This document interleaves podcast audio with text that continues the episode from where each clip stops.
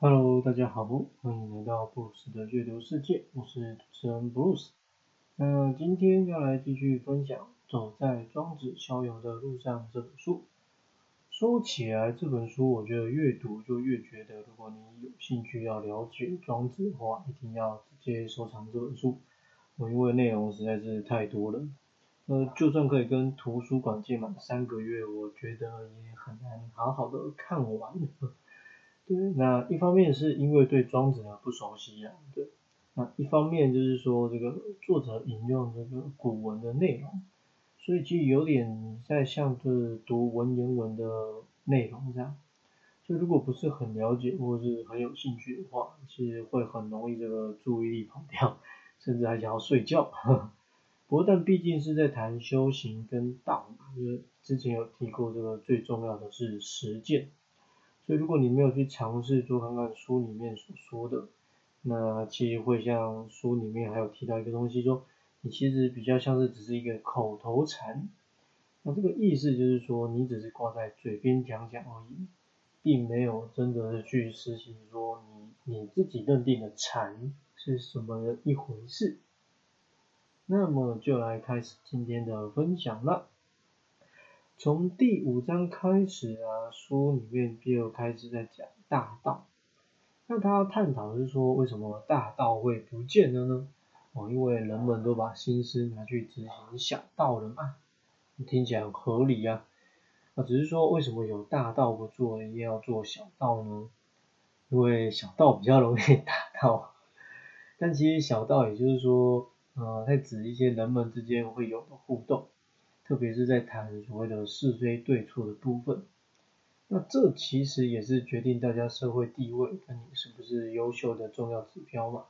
所以应该就很容易的想要说啊，我先来搞定小道，再来做大道的事情。可是呢，如果你一直把心思放在小道上，并不会因此就修成大道，我，反而会离大道又越来越远，因为他们并不是一个这个竞争的概念嘛。哦，所以说在本质上本来就是不是说的真的是大小之分，而是完全的不同的两个方向。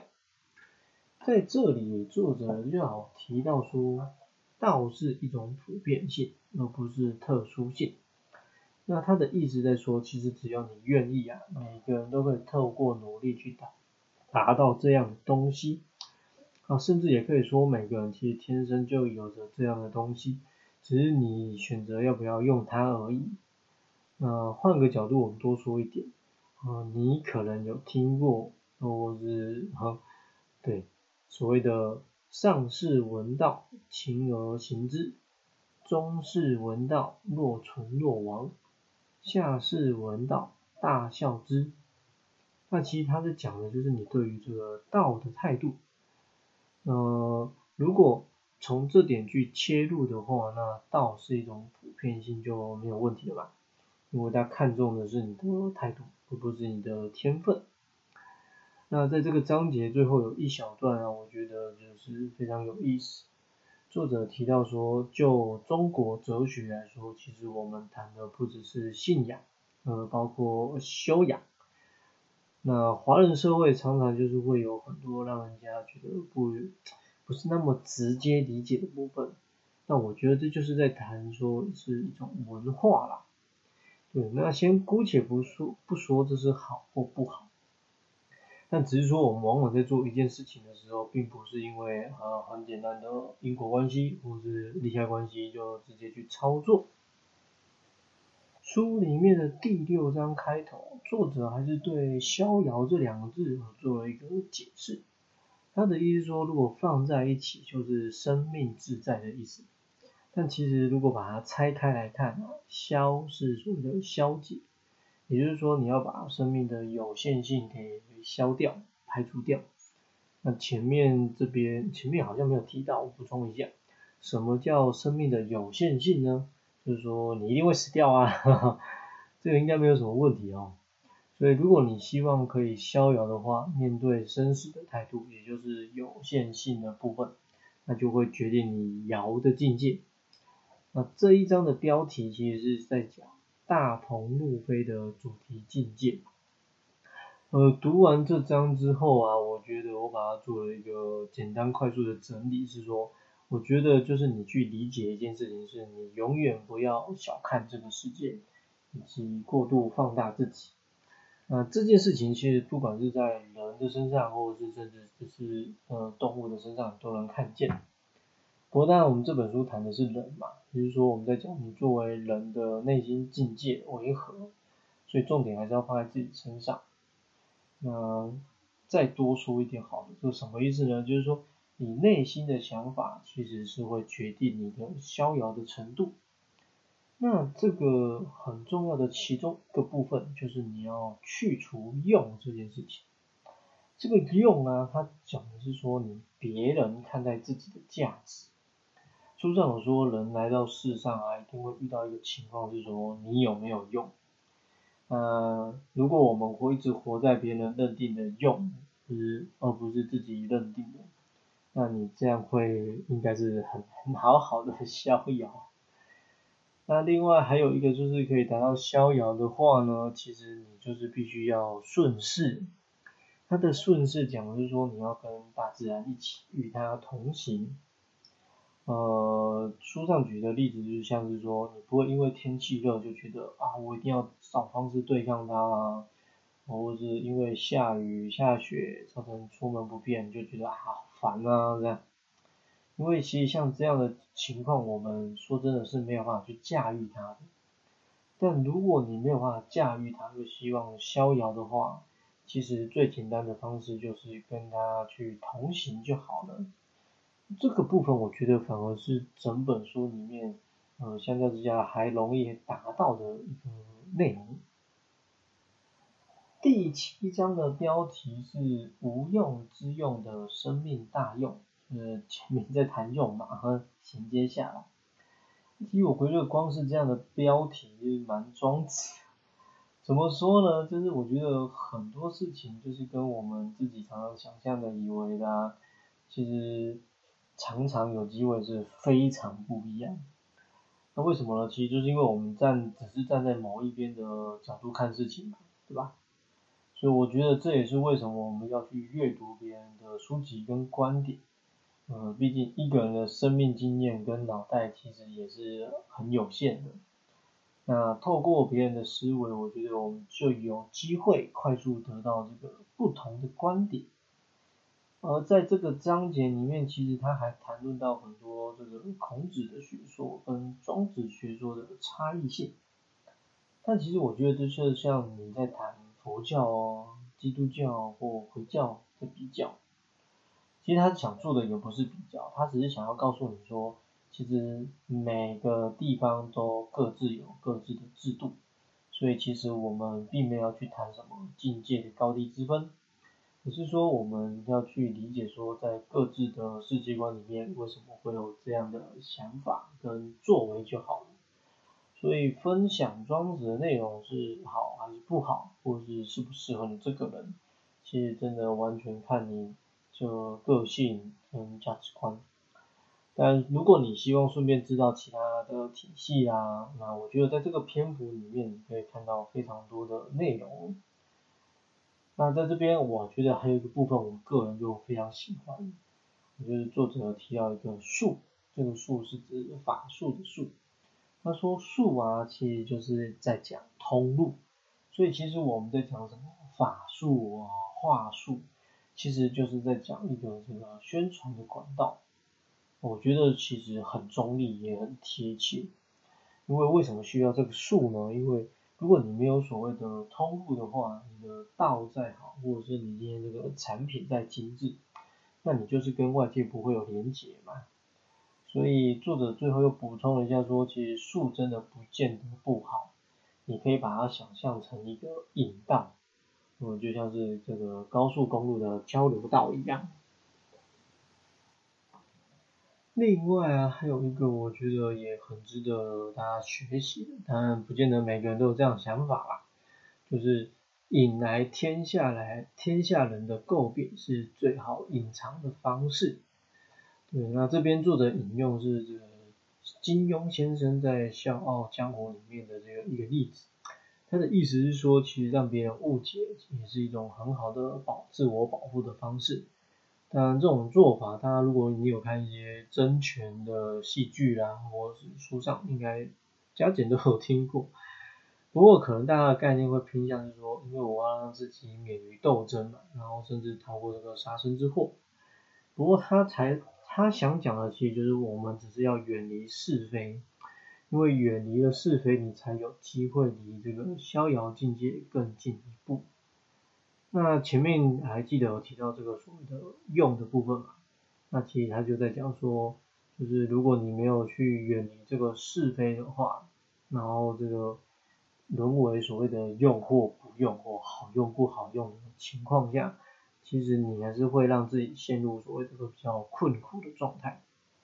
所以如果你可以放下像这样的。执着，我觉得应该，嗯，是最简单入门的认知。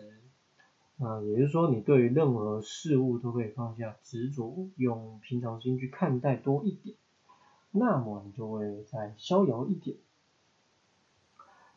书里面最后一个章节的内容啊，标题是生死大关的玄解火船。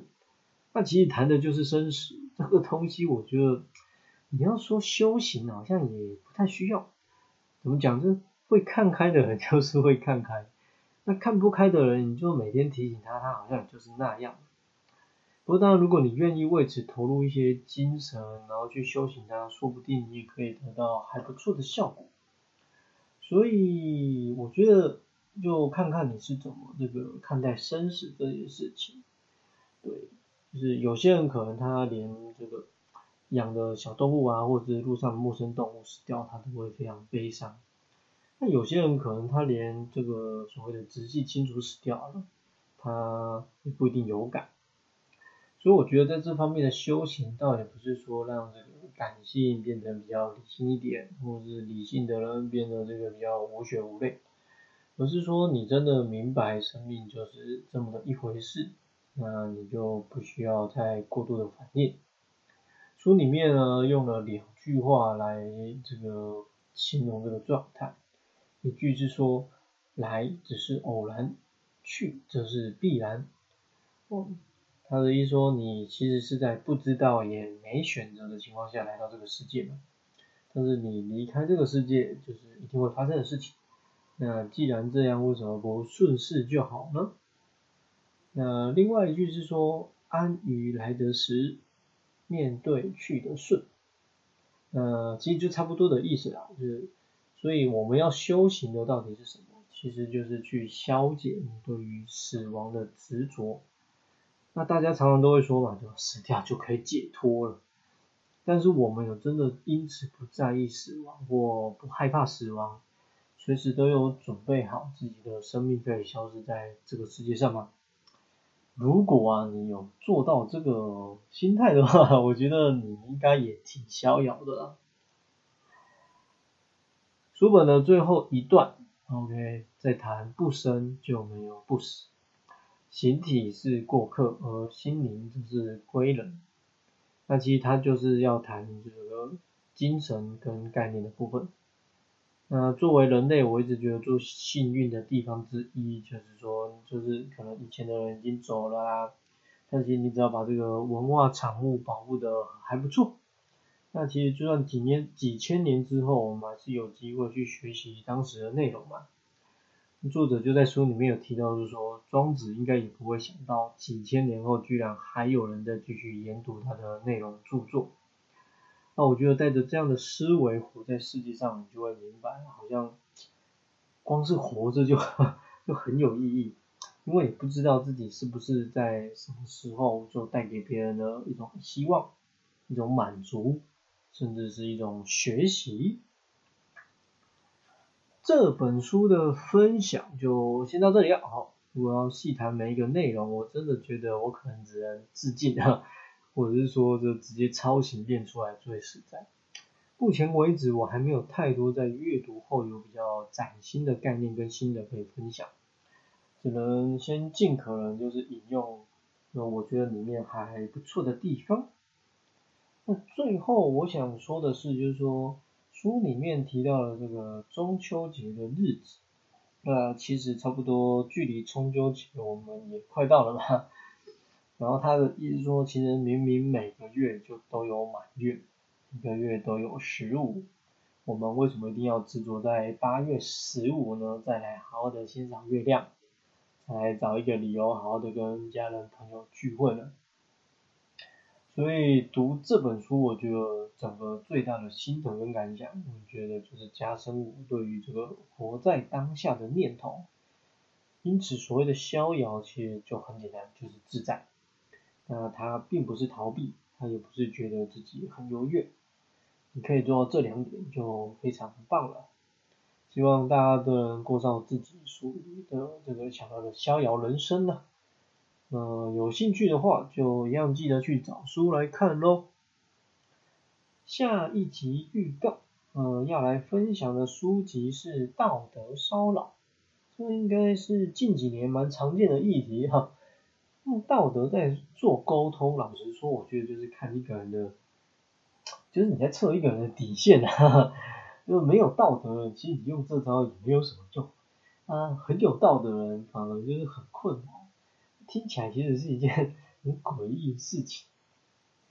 然后我觉得其实跟情绪勒索的这个原理差不多，就是你用一种听起来其实也没有什么的内容。但是你那样听的人没有办法反驳，而且要被迫接受。